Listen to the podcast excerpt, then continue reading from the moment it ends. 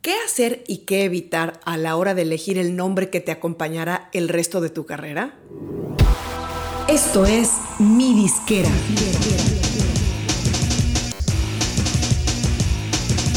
Mi Disquera, donde tu música es tu negocio. Bienvenido a un programa más en Mi Disquera. Soy Ana Luisa Patiño. Si esta es la primera vez que aterrizas en nuestro canal de YouTube o en el podcast, me alegra mucho y más me alegra si ya nos has visitado y regresaste. Aquí podrás encontrar información, recursos, inspiración y guía para tomar el control completo de tu carrera en la música, especialmente si eres artista independiente o trabajas con uno. Son muchísimos los artistas que se han arrepentido de su nombre artístico cuando ya es demasiado tarde. Hay otros que se han cambiado el nombre en el pico de su fama. Y hay también otros que pecan de simpleza y su nombre resulta lo menos memorable del mundo. Pero ¿cuál es el secreto de elegir un buen nombre artístico? Es muy normal que cuando un artista está comenzando en la música pase de un nombre a otro mientras decide cuál va a ser el definitivo. Según el género musical que haga, la edad que tenga, cuáles son sus influencias y otros factores más, el artista va a decidir cómo va a querer nombrar su grupo o su proyecto musical como solista.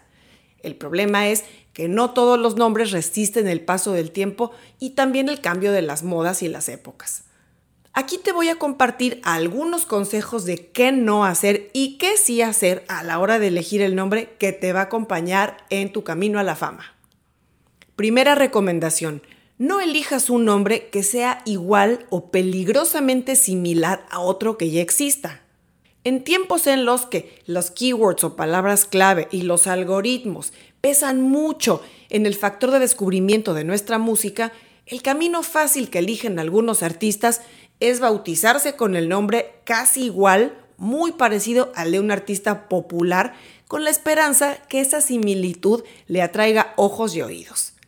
Pero aunque inicialmente podría despertar curiosidad y llamar la atención, esa táctica no es buena ni sostenible a largo plazo Incluso deja ver poca seriedad en la carrera o proyecto musical de alguien. Como en este programa no se trata de criticar a alguien si ya tomó esa decisión, voy a ejemplificar con unos casos ficticios.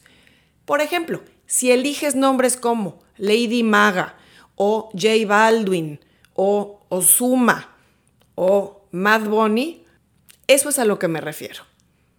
Un artista por naturaleza es creativo y tiene suficiente imaginación como para crear un buen nombre sin necesidad de copiarle a nadie. No es labor de un día. Haz una lista con todos los nombres y variaciones que se te van ocurriendo. Velos revisando, ve descartando y filtrando. Y claro, también el paso de los días te va a ayudar a que vayas viendo qué nombres prenden en ti y cuáles de plano vas a descartar. También haz un sondeo con gente cercana, con amigos, familiares, tu pareja, aunque finalmente la decisión va a ser tuya. Cuando lo tengas o ya tengas una lista corta al menos, haz una búsqueda en Google y ve si esos nombres ya existen. También busca en Spotify. Y cuando tengas el nombre ganador o al menos una terna finalista, revisa también el dominio en Internet, porque lo ideal es que puedas también registrar el dominio de Internet. Segunda recomendación, si decides conservar tu nombre real, trata que no sea tan común y corriente que resulte muy poco memorable. Hay gente que su primer nombre o segundo nombre es suficientemente original y fuerte como para usarse de nombre artístico, como Madonna o, Drake o Shakira. Hay otros artistas que deciden darle a su nombre un pequeño giro o usar, por ejemplo, el segundo nombre o el segundo apellido si estos son menos comunes. Por ejemplo, el caso de Alejandro Sanz, que en realidad se llama Alejandro Sánchez, o Gloria Trevi, que en realidad se llama Gloria Treviño. Aunque claro, tampoco es un no rotundo el usar tu nombre real, aun siendo un nombre muy común. Si un artista hace buena música y gana buena popularidad, su nombre crecerá junto con ellos. Por ejemplo, Luis Miguel, Dulce María o Pablo López.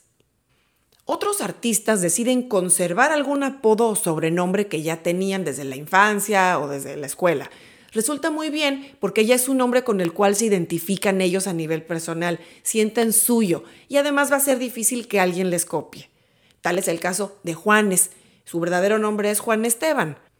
Otra recomendación es elegir una variación de tu nombre, dándole un giro distintivo. Por ejemplo, Danny Ocean se llama Daniel Alejandro Morales Reyes. O el mismo J Balvin se llama en realidad José Álvaro Osorio Balvin. También puedes adoptar como nombre un seudónimo. Hay unos célebres como el caso de Elton John, que en realidad se llama Reginald Dwight, o el de Lana del Rey, cuyo nombre real es Elizabeth Grant o el mismo Daddy Yankee que se llama Ramón Ayala. Tercera recomendación, no uses en tu nombre artístico símbolos, hashtags o caracteres impronunciables. En esta época de hashtags y emojis, a algunos artistas se les ha hecho muy cool bautizarse usando esos elementos. Es un gran error porque además de que esas son modas, seguramente perderán relevancia un día, además los nombres resultan impronunciables es complicado y una mala estrategia de marketing. El ejemplo que mejor lo ilustra es el célebre artista Prince, que a principios de los años 90, a raíz de una disputa que tuvo con su disquera, se negó a usar su nombre, ya que era ampliamente conocido a nivel mundial, y lanzó un disco donde simplemente en vez de su nombre adoptó un símbolo, un símbolo que no se podía pronunciar, que nadie sabía cómo llamarle. Trata de elegir un nombre que no solo se lea y se pronuncie bien en tu idioma, idealmente debe ser fácil de decir en otros idiomas también, al menos en países donde será natural que empieces a tener un público. Cuarta recomendación, no uses malas palabras o palabras que puedan resultar de doble sentido u ofensivas en otro país. Hay cientos o miles de casos, especialmente en la música urbana, en el rap, el hip hop, en el rock, en el metal, que cuando la propuesta del artista o del grupo es algo contestataria o rebelde, suelen elegir nombres que buscan levantar polémica e incluso los usan para desmarcarse de los canales o medios comerciales a los que con frecuencia critican o detestan. Y como este podcast está marcado como no explícito, evitaré dar ejemplos concretos. Y ahora con la parte del doble sentido, recomendarte que a la hora que estés revisando tu lista de opciones de nombres, cuando hagas las búsquedas en Google para revisar que no existan, también deberás ver que no estén relacionados con cosas negativas que puedan afectar tu imagen o que tengan un significado malo en otros países. A veces va a ser inevitable eliminar por completo la posibilidad del doble sentido, pero al menos trata que en los países donde será tu audiencia natural o que estén cerca a tu país de origen y que compartan sobre todo tu mismo idioma, tu nombre no signifique algo negativo. Por ejemplo, te voy a mencionar un caso de un artista que, bueno, ya no tiene una carrera activa y me atrevo a mencionarlo. Me tocó trabajar con él hace más de 20 años y su nombre artístico era Rosco. Cuando el hombre decidió empezar a trabajar en Sudamérica, resultó que en algunos países su nombre significaba homosexual. Quinta recomendación. No usar nombres demasiado largos. Aunque algunos de esos nombres kilométricos sobreviven la carrera de los artistas que los llevan, suelen ser nombres poco prácticos, porque siempre los medios y en general la gente los corta. Y ahora con las plataformas digitales y redes sociales, igualmente es riesgoso tener nombres demasiado largos porque no solo el nombre sale cortado en las pantallas más chicas, sino que seguramente no podrán usar su handle o nombre en las redes sociales. Cuando hay artistas o grupos con nombres muy largos, la gente, los medios o su misma disquera o sello acaba por abreviarlos para uso práctico. Ejemplo, cuando en los años 90 salió el grupo de New Kids on the Block, muy pronto se vería su nombre simplemente abreviado a las iniciales. Más recientemente tenemos el caso del grupo argentino Él mató a un policía motorizado. O a la banda uruguaya No te va a gustar, que simplemente abrevian con sus iniciales. Sexta recomendación. No uses nombres o palabras que sean una moda o que no superen la prueba del tiempo. Hace muchos años, cuando trabajaba en una revista, entrevisté al grupo español Presuntos Implicados y me contaron que unos años después de que iniciaron su carrera, se arrepintieron del nombre que habían elegido. Cuando lo habían escogido, les sonaba muy cool. A fines de los 80, principios de los 90 en España, se dieron muchos grupos con ese tipo de nombres, unos más rebeldes y polémicos o extraños que otros, pero todos tenían como fin crear ese impacto, ser nombres memorables. El problema es que muchos de ellos, al paso de los años, empezaron a sonar viejos, pasados de moda, fuera de estilo, o simplemente ya no iban con la onda que tenía el grupo o artista. Casos como los grupos españoles No me pises que llevo chanclas, Loquillo y los trogloditas o Caca Deluxe son un ejemplo. Los grupos generalmente con esos nombres no tienen carreras muy largas, acaban acortándolos o modificándolos para fines prácticos e incluso para adaptarse a nuevos tiempos. Y respecto a superar la prueba del tiempo, tenemos también los casos especialmente de artistas muy jóvenes que se eligen o les eligen nombres que son muy infantiles o juveniles y que cuando el artista o grupo crece, el nombre ya no pega con la edad o con la onda en la que están. Tal es el caso del grupo Timbiriche, que nació en los 80 como un grupo infantil, pero ya para cuando eran adolescentes, el nombre del grupo evidentemente no reflejaba ni lo que cantaban ni la edad que tenían sus integrantes. Y séptima recomendación, elige nombres que vayan con tu estilo y género musical. Cuando uno escucha por primera vez el nombre de un grupo o de un artista, aún sin haber oído su música, generalmente el solo nombre nos indica por dónde puede ir el estilo musical. Por ejemplo, si escuchas Ismael Serrano, pensarás que es un artista de un género como pop, balada o cantautor, que es justamente el caso. Si oyes el nombre Diplo, puedes deducir que se trata de un DJ o de un artista de música electrónica. O si oyes el nombre Duki, puedes sugerirte que se trata de algún artista de algún género urbano como rap, hip hop, trap o incluso reggaetón. Sería difícil pensar, por ejemplo, que el nombre Ángela Aguilar nos sugiera que se trate de un artista de rock pesado. A veces no atinamos, pero generalmente nos vamos a acercar bastante.